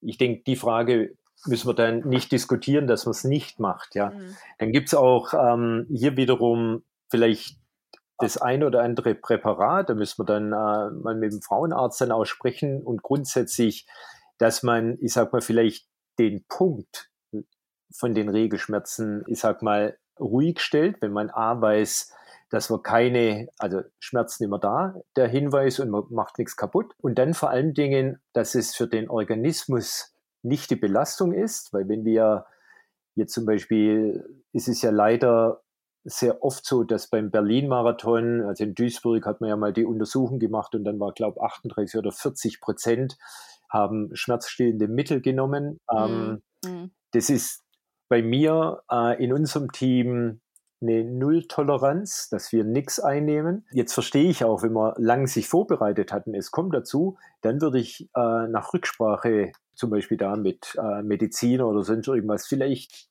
ist es so, dass man dann was Pflanzliches nehmen kann, dass das gemildert wird und man kann trotzdem auch laufen. Ja. Bis hin, ich denke, ich darf das als Mann sagen, habe ich eh den Eindruck, dass ihr das härtere Geschlecht äh, seid, also ihr toleriert äh, deutlich mehr. Also ich will jetzt nicht den viel zitierenden Männerschnupfen bringen, aber, ähm, aber es gibt so einen schönen Spruch, everything you can do, I can do bleeding. okay. Direkt aus Berlin, gut. ähm, dass, äh, dass man einfach grundsätzlich, kann man es vielleicht tolerieren oder halt dann wirklich mit einem Prä Präparat, was äh, dann nicht so großen Einfluss auch grundsätzlich nimmt. Also ich, ganz bewusst, ich würde jetzt kein Aspirin, weil das ist aus schmerzstillend grundsätzlich auf den ganzen Organismus und dann geht man vielleicht äh, irgendwo drüber raus. Jetzt seid ihr nur junge Menschen, aber ich denke, wir haben auch eine Verantwortung unseren Zuhörern gegenüber, dann ist es vielleicht so bitter, muss man nochmal in die Verlosung rein oder äh, ist drei Wochen später Hamburg und dann haut man Hamburg einen raus und das gesund und äh, das wäre wahrscheinlich eher so die Richtung. Ja, ja also ich muss sagen, ich kann es mir ehrlich gesagt gar nicht vorstellen, dass da alle nichts nehmen, auch diesbezüglich. Wie du es schon gesagt, hast ja die Zahlen ja. schon genannt, aber ich denke auch gern mal so an diese Ultradistanzen, die auch teilweise über drei, vier Tage gehen. Mhm. Und da kann es natürlich auch, ich meine, das sind natürlich wahrscheinlich Einzelfälle und es, es laufen einfach eher weniger Frauen solche Ultradistanzen, aber zum Beispiel beim UTMB dieses Jahr oder letztes Jahr 2022, ähm, wo man drei bis vier Tage unterwegs ist, oder nee, zwei bis drei Tage ist man da unterwegs am Stück. Und ich kann mir vorstellen, wenn ich da laufe und ich bekomme da jetzt die Tage. Ähm, mhm. Ich kann mir vorstellen, da steigt keiner aus, bin ich ganz ehrlich. Ich glaube, die ja. denken sich, jetzt bin ich hier, jetzt bin ich bei Kilometer 100, so mhm. ungefähr. Ich bin kurz vorm Ziel. Ja, also ist jetzt eine Vermutung, eine ganz steile These, aber ich kann es mir einfach sehr gut vorstellen, weil das in diesem Moment natürlich mehr als unpassend ist und man sich denkt, warum jetzt? Und nee, ich will das jetzt nicht wahrhaben, ich will das jetzt durchziehen. Also ja, ich glaube, ähm, was du sagst, ist natürlich vollkommen richtig und ich halte von so Schmerzmitteln eben auch gar nichts beim, beim Laufen dann, weil ich habe das einmal gemacht, damals auch unerfahren, weil ich es auch ehrlich gesagt nicht besser wusste. Ich dachte, boah, ich habe irgendwie Kopfschmerzen und dann hat irgendwie das Knie noch gezwickt, dann habe ich eine Schmerztablette genommen, aber danach hatte ich extreme Bauchkrämpfe, ich hatte Durchfall, das kam halt alles dann zusammen. Und das war mir einfach eine Lehre, habe mich ein bisschen reingelesen, gemerkt, okay, das bringt nichts, aber irgendwo kann ich so nachfühlen, gerade in so Sachen, wenn ich gerade in so einem Lauf bin und es passiert. Ich meine, das ist vielleicht eine Seltenheit, aber so rein vom emotionalen her kann ich es, glaube ich, nachvollziehen, wenn das jemand dann macht, um zu sagen, okay, ja. ich möchte es jetzt einfach beenden, egal wie, es ist mir irgendwie wichtig, auch wenn es wahrscheinlich total dumm ist. Ja, also ich finde es klasse, dass du es ansprichst. Ähm, ich wollte ja den vernünftigen Part äh, ist auch mit reingeben. Ist auch absolut Ein, richtig, weil ich glaube, wir sehen ja. alle drei das genauso und die meisten, die zuhören, ja. auch, aber das ist ja immer so dieser Emo das ist ja der Kopf, sagt ja, ja. aber der genau. emotionale genau. Teil, dein Herz, so. Ne? Aber ja, bitte. Ähm, also sag. ich denke, alle drei, wie wir hier sitzen, also wenn du ich sag mal, so lange dich vorbereitet hast und dann kommt irgendwas, ich sag mal, die Achillessehne äh, fängt plötzlich zwei Tage an zu zupfen. Ich würde sagen, alle Zuhörer, einschließlich uns drei, sind wir wahrscheinlich 90 Prozent plus, die laufen. Ja. Und man muss ja auch so sehen, wir, wir, wir sollten auch das alles mal ins Verhältnis setzen. So ein ganz simples Beispiel, wenn wir eine nicht-Bio-Banane nehmen, die morgens ins Müsli schneiden. Wie läuft es ab? Ja, wir schälen die, wir nehmen die Banane, schälen das und dann packen wir die Frucht an und schneiden sie ins Müsli rein. Dann habt ihr von den Händen die Pestizide direkt auf die Banane gedrückt und die gehen eins zu eins in den Körper rein. Und übrigens, weil es Schalenprodukt ist, darf man dann ordentlich drauf, dass es auch äh, schön wächst etc. Und wenn man allein so ein Beispiel, ein ganz, ganz simples Beispiel, was wir jeden Tag machen, wenn ich durch Stuttgart mit dem Rad fahre im Hochsommer mit der Feinstaubbelastung, dann möchte ich nicht wissen, ich habe was gemacht für meinen Herz-Kreislauf, aber ich möchte nicht wissen, wie meine in Anführungszeichen Lunge aussieht. Es ist ja auch so ambitioniert, wie wir es machen, sehr oft an der Grenze von der Gesundheit. Und wir machen das ja, es hat für uns einen Sinn, ein Motiv. Und es ist eigentlich nur das Wichtige, dass man sich selber beobachtet, vielleicht nicht den falschen Ehrgeiz. Und vielleicht ist es in Ordnung, wenn man stressigen Beruf hat, dass man halt vielleicht nicht die drei Stunden oder die vier Stunden knacken möchte, sondern sagt halt, hey, ist in Ordnung, ich laufe halt jetzt vier Stunden zehn, ja. Aber das Laufen oder das Probieren, das liegt in unserer Natur, sonst würden wir nicht die Disziplin haben, das durchzuziehen. Ich kann das zu 100 Prozent äh, nachvollziehen. Botschaft ist halt, der Körper teilt dann was mit und wir wollen ja alle gesund 90 oder 100 Jahre alt werden, dass man halt hier an der Stelle sehr, sehr gut zuhört. Und wenn dann solche Dinge kommen, dann kann man auch mal ein Marathon unvernünftig sein oder so ein tolles Event ähm, durchziehen. Und ich bin beim Transalpin Run zum ersten Mal oder es war ein von zweimal rausgegangen. Also ich wollte es durchziehen und da war mir vollkommen bewusst, dass Muskelschmerz, dass irgendwo dann Bänder und so weiter sich melden. Als ich nur dann in der dritten Nacht, also nicht schlafen konnte, hatte ich noch akzeptiert, aber dann ist mir einfach dann auch schlecht geworden und ich konnte nicht schlafen. Und das war dann einfach für mich dann in meinem Fazit, ähm, mir tat es dann leid um meine Annette, dass ich dann entschieden habe, okay, das mache ich nicht. Übrigens war es dann so, dass äh, meine Annette dann auch klar gesagt hat, no way. Du mhm. stehst morgen nicht an der Startlinie. Was sehr, sehr hart war, ja, weil wir waren da eine Gruppe von zehn Leuten und dann musste morgens hinstehen und sagen, Leute, ich bin raus. Das, das hört sich an uns wie die Geschichte, als wir beim Transalpine Run gelaufen sind und äh, Dennis auch dann einen Tag nicht laufen konnte, weil es ihm auch so schlecht ging. Und da habe ich dann auch gesagt, okay. du stellst dich morgen nicht dahin. Und dann hat er auch gesagt, nein, mache ich auch nicht. Wir waren auch eine Gruppe von, von, von sechs Leuten. Sechs, ja. warte. Und ja. ähm, ich kann das also die Geschichte kenne ich und äh, es ist hart, aber am Ende hat, haben wir alle gesagt, das war das Richtige und ja. das Leben geht weiter tatsächlich. Man glaubt es kaum, aber ähm, wir hatten trotzdem, glaube ich, die Tage unseres Lebens da gehabt und ähm, ja. auch für ihn war es dann ein guter Abschluss. Am letzten Tag konnte er noch mal laufen, war dann ausgeruht. Aber ja, wie du sagst, es dann muss einfach auf sich selbst hören und jeder kennt seinen Körper auch am besten und kann das am besten ja. einschätzen und sollte halt nicht so den falschen Ehrgeiz an den Tag legen. Aber manchmal ist es schon hilfreich, wenn jemand anders ja. die Stimme der Vernunft ist. Ja. Da kann man so ein bisschen sich so in sein Selbstmitleid suhlen und ein bisschen das bockige Kind sein. Und jemand anders sagt dann, mm -mm, du läufst nicht und du bist dann so, ja, okay, ja, ich laufe nicht, ist ja schon vernünftig. Ja, Eileen, ja. das war ja, ähm, hilft manchmal war doch auch. bei mir beim Eiger Ultra Trail dann genauso. Dass dann meine Teampartnerin Maggie gesagt hat, okay, du setzt dich jetzt mal hin, du ruhst dich jetzt mal aus, du musst jetzt schlafen und ich glaube, wir können dann nicht weitergehen. Also, das ist, wie du auch sagst, immer gut, wenn man jemanden an der Seite hat, der dann vielleicht sagt, hey, komm, ja. ist es besser für dich oder für uns alle? und mhm. ähm, es gibt meistens ja immer einen zweiten Anlauf oder so. Absolut, ja. Ähm, Eileen, du hattest vorher noch wegen den, also jetzt Tagen, äh, und dann gab es mir den Impuls, dass vielleicht es noch ein Mehrwert ist, wie man vielleicht in der Praxis im Zyklus arbeitet. Das wäre jetzt mein nächstes Thema, mein nächster Themenblock okay, gewesen, okay. wie man das jetzt alles angeht. Ja, ne? okay. Also wir haben jetzt so total viel drüber theoretisch gesprochen und ähm, aber genau, ich stehe jetzt davor. Ich finde es selber super interessant, würde das gerne probieren. Wie gehe ich das an? Wie mache ich das? Ich jetzt eben als Erlin mit Vollzeitjob, mit Nebenjob, mit äh, Familienleben etc. Wie kriege ich dieses zyklusbasierte äh, Training jetzt an den Mann? Ja. An die Frau. das ist genau ja. das Falsche. Ja.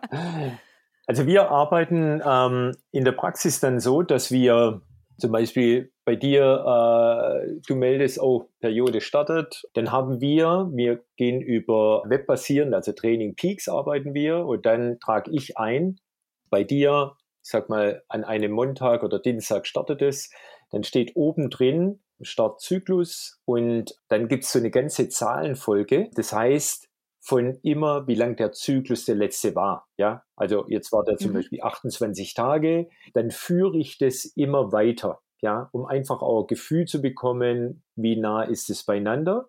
Also angenommen, der ist jetzt bei 28, war die Tage davor, ähm, die Wochen davor 29, 28, 31, das steht dann in der Folge. Dann gehe ich. Genau, das kann man ja so von den Tracking-Apps zum Beispiel, die viele nutzen genau. auch. Ähm, ne? Würde auch mhm. grundsätzlich empfehlen, dass man das auch parallel dementsprechend aufführt. Dann gehe ich her, nimm das, bleiben wir bei den 28 Tagen, gehe vier Wochen weiter und trage das wieder ein, 28 aber mit einem Fragezeichen. Ja, startet es hier. Mhm.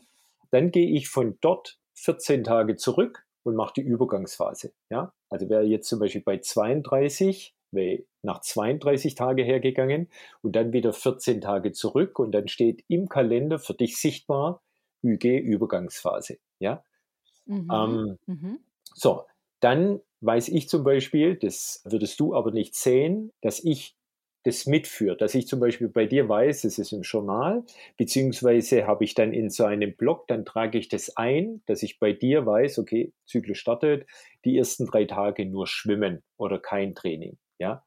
Dann weiß ich das schon auch, wenn ich, wenn wir dorthin kommen langsam, ja, dass ich dann dort in den Raum die Entlastung auch plane. Ja, also wenn du jetzt zehn Stunden normalerweise trainierst, dann werde ich um die PMS-Phase und zu Beginn möglichst die Entlastungsphase setzen. Also ich gehe nicht stark nach der Woche, also drei Wochen aufbauend, mhm. eine Woche dann Entlastung, sondern kann auch sein, dass ich dann fünf Tage in Anführungszeichen nur entlaste, weil ich das von dir weiß. Aber da kann es dann auch sein, dass du nicht eine Stunde am Tag trainierst, sondern nichts oder insgesamt in den fünf Tage, vielleicht jeden zweiten Tag eine Stunde. Denkbar, ja. So, und dann geht es schon, dass die grundsätzliche Orientierung die ist, dass ich in der ersten Phase, ab Tag 3, ab Tag 5, schon die Blöcke, die sind dann eingetragen, okay, V2 Kraft, V2 Kraft, das kann auch mal so vier Tage hintereinander sein. Wenn ich weiß, das ist bei dir eine richtige Wucht äh, mit dem Östrogen, dann Entlastung und dann vielleicht nochmal so ein Blocksatz. Ja? Das kann ich dann, wenn wir in der jetzigen Phase, Vorbereitungsphase 1 oder 2 sind, also noch weit weg vom Wettkampf. Ja? Und dann gucke ich, dass ich in der zweiten Phase das halte, also gehe auf Übergangsphase. Oftmals ist bei der Übergangsphase übrigens die höchste Leistungsfähigkeit bei, äh, bei euch teilweise. Ja? Aber das ist bei mir, was so den Schnitt macht, dass ich in der zweiten Hälfte tendenziell mehr in Richtung Ausdauer gehe. Ja? Ihr selber habe den, den Auftrag, also ich trage auch in jede Einheit dann das, was du zu essen hast an Kohlenhydrate. Und der Auftrag ist, dieses immer abzugleichen, ja, festzustellen. Also da ist zum Beispiel ganz relevant in der zweiten Hälfte, wenn ich dann immer noch die gleiche Menge an Kohlenhydrate zum Beispiel habe, dass du ziemlich gesättigt bist, ja, weil das abgespeichert wird, der Körper geht mehr auf Fette, wir machen sowieso mehr Ausdauer dann kann sein, dass dein Feedback ist, hey, ich habe 10 Gramm weniger zugeführt. Ja? Und so versuchen wir dann mehr und mehr zu lernen und das dann zu treffen. Ihr seht es dann im Trainingsplan, dass halt da zum Beispiel jetzt Übergangsphase ist, da ist die zweite Hälfte, auch, äh, jetzt bin ich demnächst in der PMS-Phase. Dieses in der jetzigen. Wenn wir Richtung Wettkampf kommen und ein A-Wettkampf, weil wir auch vertraglich gebunden sind, dort zu starten, und es geht unter Umständen nicht auf mit dem Zyklus, ja, dann kann es schon sehr gut sein, und ich mache das bei den Profiathleten, dass ich natürlich auch Krafttraining habe, aber zum Halten. Also dann gibt es die Empfehlung mit weniger Gewicht, weniger Wiederholungen. Also wir gehen sowieso nur auf Schnellkraft. Also muss man auch feststellen, dass ich keine Hypertrophie mache. Also die Belastung für die Gelenke ist dann nicht so hoch, wie wenn man Kraftaufbau macht. Ich mache zum Beispiel bei VO2-Training dann nicht so sehr laufen, sondern schiebe es aufs Rad oder ins Wasser, um die Stoßbelastung mit Bänder Gelenke ähm, auch Rechnung zu tragen. Plus, dass dann zum Beispiel, wenn ich richtig, wenn ihr Power habt, dann gehe ich mal eine hohe Belastung vier Minuten, zum Beispiel vier mal vier Minuten, und in der zweiten Hälfte kann es dann sein mit weniger Belastung, aber 30 Sekunden Belastung, 30 Sekunden Pause. Das ist auch in dem Gefühl grundsätzlich nicht so hart, ja. auch für den Organismus. So, und da versuche ich so zu arbeiten, ja. Und dann geht halt immer das Feedback auf dieses und dadurch kenne ich sie recht gut, was ich dann auch denen zumuten kann. Und dann gibt's auch so Geschichten, auch das ist kein Geheimnis, wenn man dann irgendwo in Richtung PMS-Phase kommt, dann reden wir auch so, oh, boah, ich habe gerade eine schlechte Phase, ja, Hormone oder guter Cocktail gerade und oh, das hat mich geärgert und und und. Und dann gibt's schon, ist auch meine Aufgabe mit, dass wir halt dann im Dialog sagen, okay, das kann teilweise in der Einheit sein, dass wir sagen, hey, dann lass uns reduzieren, ja. Lauf nicht einen Viererschnitt, sondern lauf 420 oder irgend sowas, ja. Mhm. Übrigens auch für unsere Zuhörer, weil das Hirn weiß nicht, ob du einen Viererschnitt läufst oder 420. Hm. Es hat nur die gefühlte Anstrengung auch mit und auf das setzt die Adaption. Also es wird unter Umständen gar nicht so schlecht sein vom Trainingsreiz. Ja. Genau, und so arbeiten wir, ja. Ich hätte zu dieser Trainingsplanung nochmal eine Frage für alle, die vor allem hauptsächlich laufen. Du hast ja jetzt auch Schwimmen angesprochen und Radfahren und es gibt, glaube ich, viele, die hier zuhören, die gar nicht schwimmen, die vielleicht mhm. schon mal auf die Rolle gehen und äh, ich könnte gar nicht am Tag eins schwimmen gehen oder Tag eins bis drei. Mhm. Das arme Wasser. so. ja, okay. Aber welche Tipps hättest du jetzt für alle, die tatsächlich nur laufen, ab und zu vielleicht mal Rolle machen oder so gar nicht auf die Rolle gehen, sondern ihren Fokus auf Laufen? Vielleicht haben sie noch Yoga, Stabi, sowas. Was würdest du da sagen, wie man es da dann machen kann? Also gerade, wie ersetzt man dann das Schwimmen oder das Radfahren? Pause, mhm. Yoga? Was ist so dein Tipp? Ja, wir können jetzt mal ganz konkret, jemand äh, bereitet sich auf einen Marathon vor. Und dann würde ich jetzt in der ersten Phase viel auch so die Geschichten mit Intervallen, Tempoläufe, Fahrtleck, die Themen. Ähm, und wenn dann das zum Beispiel so ist, dass in der zweiten Phase, ich sag mal oftmals die Einstellung dann vielleicht nicht so da ist oder äh, die Verletzungsanfälligkeit, weil man vielleicht äh, auch grundsätzlich das Laufen nutzt, um vielleicht ein bisschen Gewicht zu machen und äh, durch die Stoßbelastung einfach nochmal ein bisschen mehr draufsetzt und die Bändergelenke nicht so stark sind, dann würde ich zum Beispiel auch hergehen, dann insgesamt weniger zu laufen in Form, aber wenn ich jetzt normalerweise eine Stunde laufe, dann auf 40 Minuten gehe oder 35, ja, dann auch inhaltlich von der Intensität runtergehen. Wichtig ist beim Trainieren erstmal die Frequenz auszuhalten. Also es ist besser, kontinuierlich zu laufen, nicht einmal und dann fünf Tage nicht. Das würde ich beachten, also dann vom Tempo runter und von dem Umfang runter. Und dann lege ich auch uns Jungs ans Herz, denkt über Alternativen nach. Ja, ich denke, jetzt zum 1. Januar sind wir sowieso alle wieder ähm, im Studio, haben uns angemeldet äh, mit den guten Vorsätzen.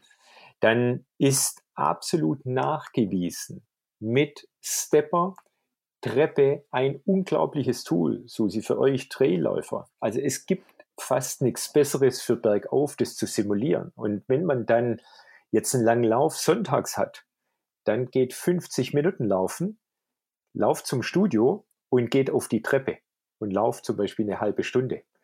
Wenn man dann zum Beispiel das toleriert, um auch die Muskulatur noch mal ein bisschen mehr zu reizen, dann vier Minuten auf der Treppe, geht runter, eine Minute Seilspringen ja, oder das Laufband, was daneben ist, mal irgendwo mit einer hohen Schrittfrequenz äh, zu laufen. Man muss da nicht unbedingt jetzt im Tempo hochgehen.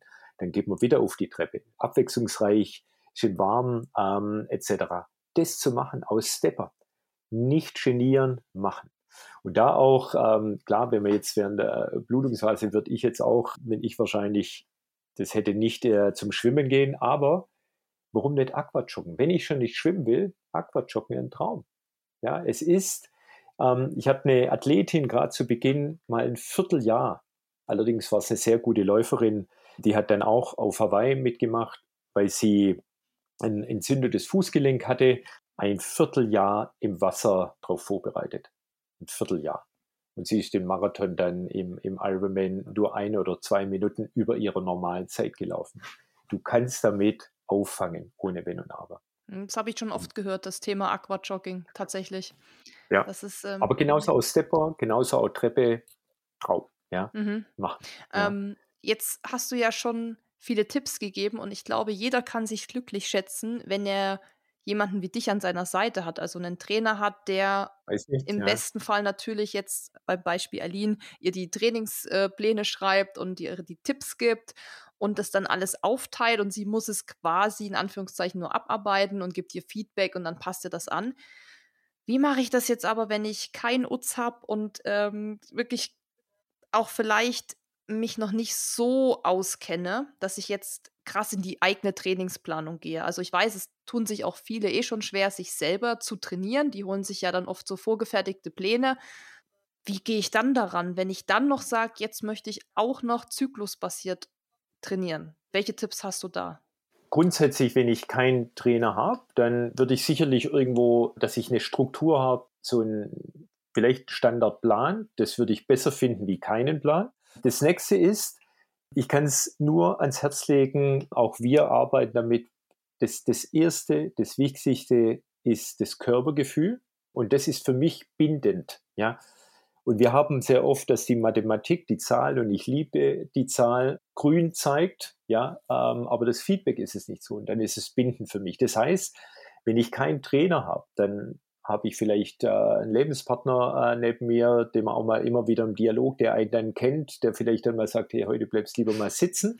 Aber ansonsten, dass man einfach dem Körper gut zuhört. Und das kann auch dazu sein, dass man sagt, komm, jetzt laufe ich mal 20 Minuten los und es läuft besser, dann setzt man das mal rein. Aber ich würde zu dem Körpergefühl noch eine Struktur schaffen, dass ich ganz bewusst mal einfach so, um sich besser kennenzulernen, morgens bis mein, mein Puls zum Beispiel mit reinzunehmen. Dann auch in der Einheit, wie habe ich mich gefühlt. Also wenn ich jetzt da meine äh, Uhr anschaue, dann kann ich immer Emojis auch geben. Wie ging das?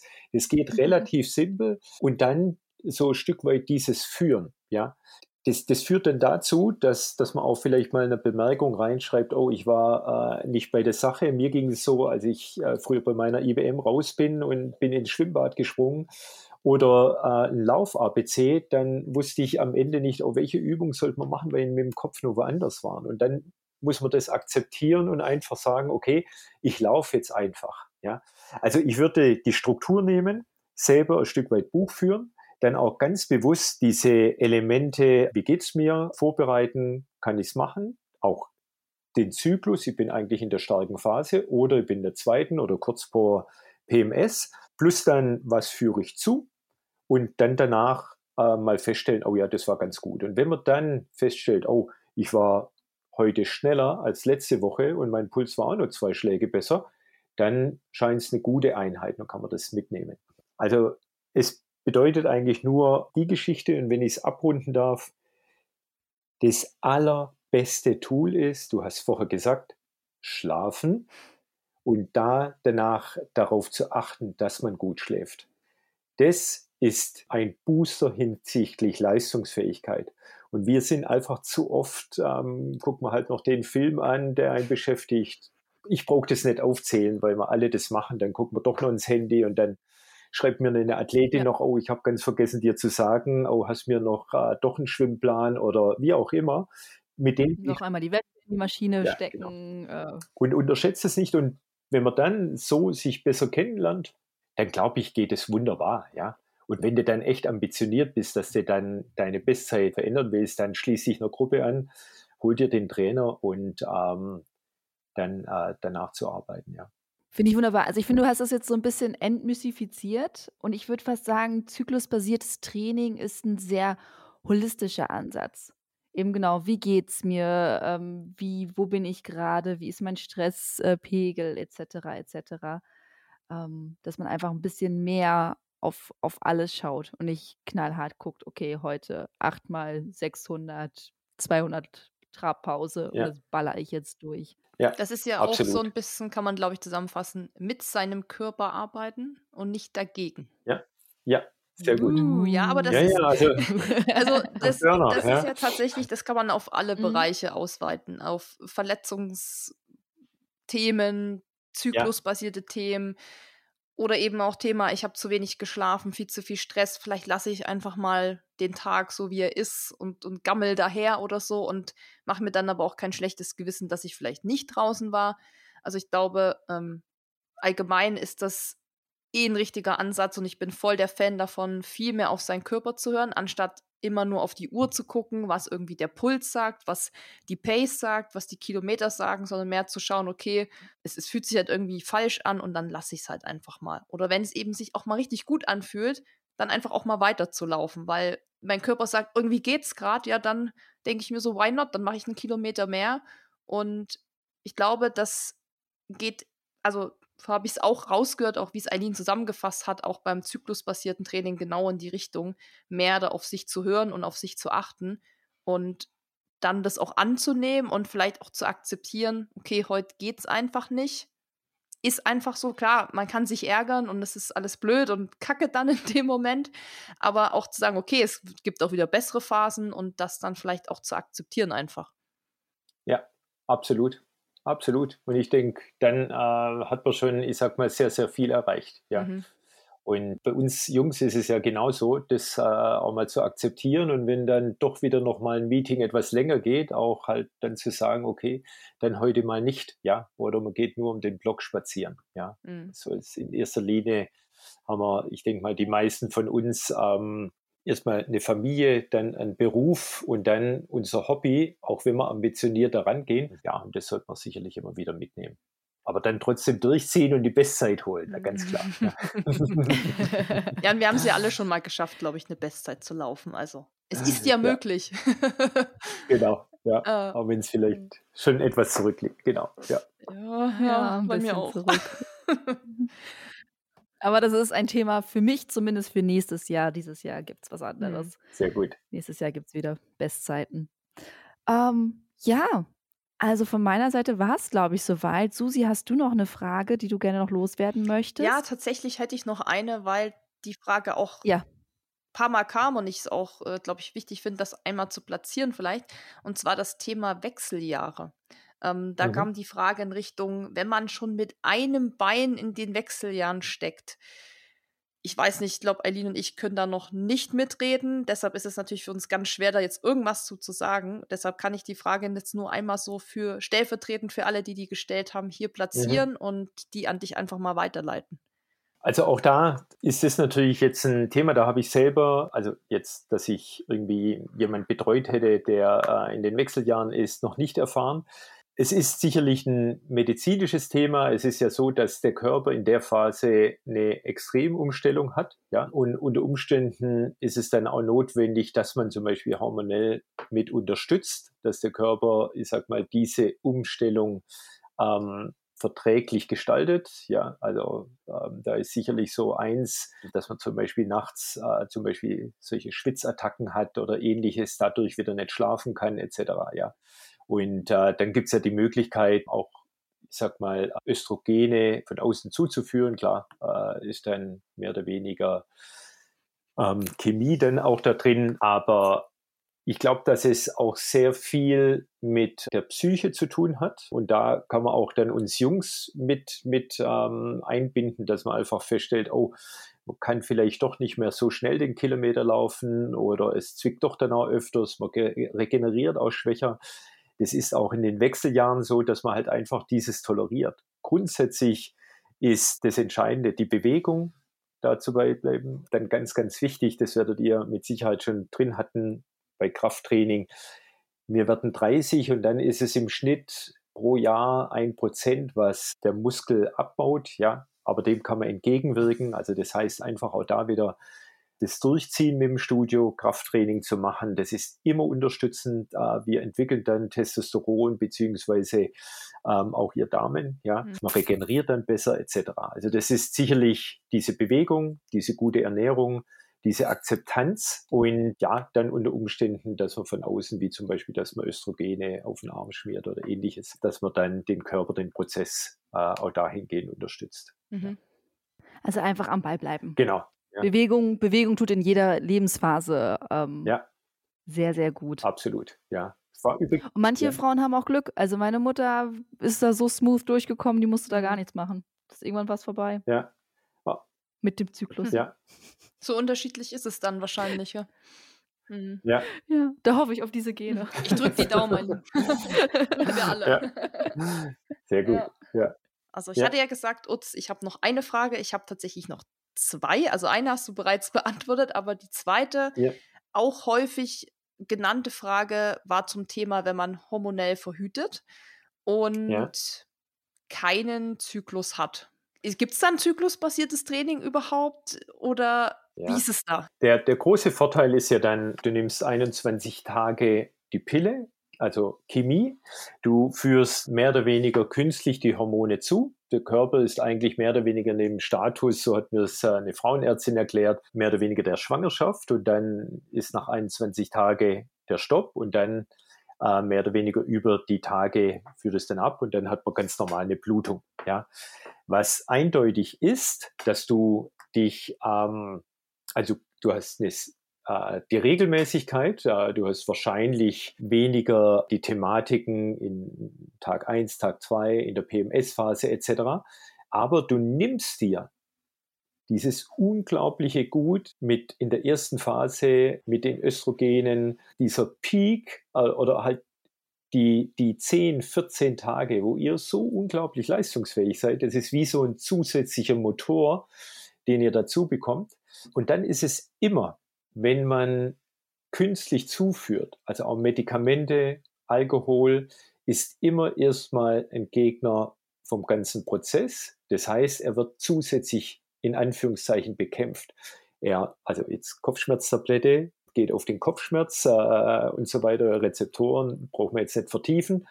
Aber ansonsten ist es regelrecht toxisch für den Körper und so auch mehr oder weniger die Pille nimmt Eingriff. Und wenn wir uns jetzt einfach mal 100% Metabolik vorstellen, Ablauf, und du nimmst nichts ein, dann hast du halt einen größeren Teil, sicherlich fürs Training, für deine Leistungsfähigkeit im Beruf, für Familie und so weiter, wie dass du da äh, was zuführst. Also, ihr hört schon raus, obwohl ich da wirklich mir kein Urteil erlauben darf, das ist mir bewusst, aber wenn meine Annette sagen würde, okay, Pille oder sie wird sie nehmen, würde ich ihr empfehlen, das nicht zu nehmen. Ja.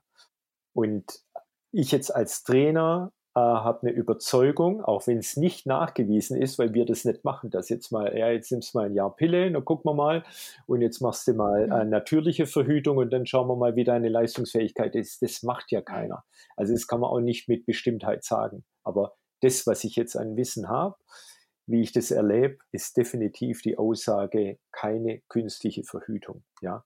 Und dann geht es auch uns was an und dann gibt es äh, andere äh, Wege, um das zu machen. Also das ist so meine Aussage, um da auch klar Position zu beziehen. Ja. Also, hm. Und ich glaube, dass die hm. Leistungsfähigkeit nicht so ist, speziell jetzt in der ersten Phase, ähm, wie jetzt zum Beispiel, ähm, wenn man die Pille nimmt. Gilt natürlich nur für Frauen, die die Wahl haben. Also es gibt ja auch einfach Frauen, die so starke Regelschmerzen haben und so weiter. Das möchte ich nur einmal zur, zur Vollständigkeitshalber hier sagen, die so starke Probleme damit haben oder so, dass es für sie fast die einzige Möglichkeit ist, durch ihren Alltag zu kommen. Absolut, um, ja. Ähm, es gibt auch das wollte ich nur einmal.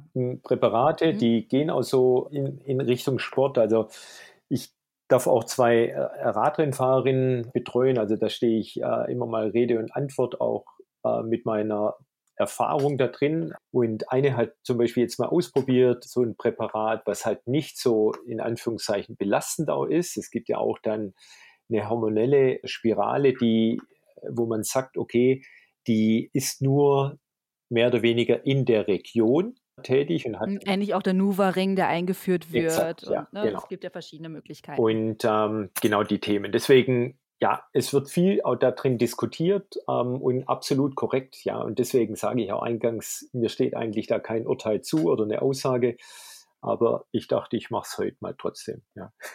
Denn es ist ja auch sehr interessant, das aus der Trainerperspektive Und wir haben dich ja auch gefragt. Ähm, deswegen haben ja. wir dich ja auch gefragt. ja, genau. Alles also klar. das Vielen ist Dank. ja, ich fand es auch interessant, aus, von deiner Sicht mal zu hören. Und ähm, letztendlich muss es jeder für sich entscheiden, muss sich da selbst informieren, muss sich da verschiedene Quellen auch anhören, weil wir sind jetzt wahrscheinlich auch nicht die einzige Quelle und muss das für sich eben abwägen und wie es Eileen, ja, wie es Eileen eben auch schon meinte, ja. für manche ist das die einzige Option oder was auch immer und von daher aber interessant, was du aus Trainersicht sagst und ähm, ja, dann muss man eben für sich entscheiden, was ist mir dann vielleicht wichtiger oder nicht, ne? Also weil es kann ja auch jemand sagen, okay, ich dann nehme ich halt die erste Phase des Zyklus nicht mit, bin ich nicht so leistungsfähig, ich mache das eh nur just for fun und ähm, als Ausgleich, wo das vielleicht auch gar nicht so die Rolle spielt. Also ja, ist, also ja. das Thema ist auf jeden Fall ein sehr heiß diskutiertes, wissen wir, glaube ich, alle. Ja. Ähm, von daher trotzdem äh, danke für die ja, Meinung oder die Sicht aus, aus Trainerperspektive. Mhm. Ja, sehr gern. Genau, und dann kann ich eigentlich mich mit einem ganz, ganz großen Dankeschön anschließen. Mhm. Also wirklich, Utz, vielen, vielen lieben Dank, dass du uns dieses Thema eingeführt hast, dass du uns das mal erklärt hast, die verschiedenen Phasen, worauf man achten kann, etc. Ich glaube, die meisten, also Susi und ich auf jeden Fall und äh, viele, die zugehört haben, beginnen jetzt mit einem ganz, ganz großen Wissen und vielen äh, Ideenanreizen aus diesem Gespräch. Deswegen vielen, vielen lieben Dank, dass du dir die Zeit genommen hast, dein Wissen und deine Erfahrungen mit uns zu teilen. Ja, vielen, vielen Dank, dass ich heute hier sein durfte, auch zu diesem sehr, sehr wichtigen Thema. Und ich denke, jede Diskussion, ja, bringt das Thema auf eine Natürlichkeit, äh, wo wir sie haben wollen. Und äh, wir sind da ganz, ganz am Anfang und äh, werden sicherlich auch die nächsten Jahre viel Erfahrung sammeln. In der Wissenschaft ist es mittlerweile so, dass man speziell jetzt nur auf Damen auch mal Studien macht, äh, was wir auch nicht hatten. Finally.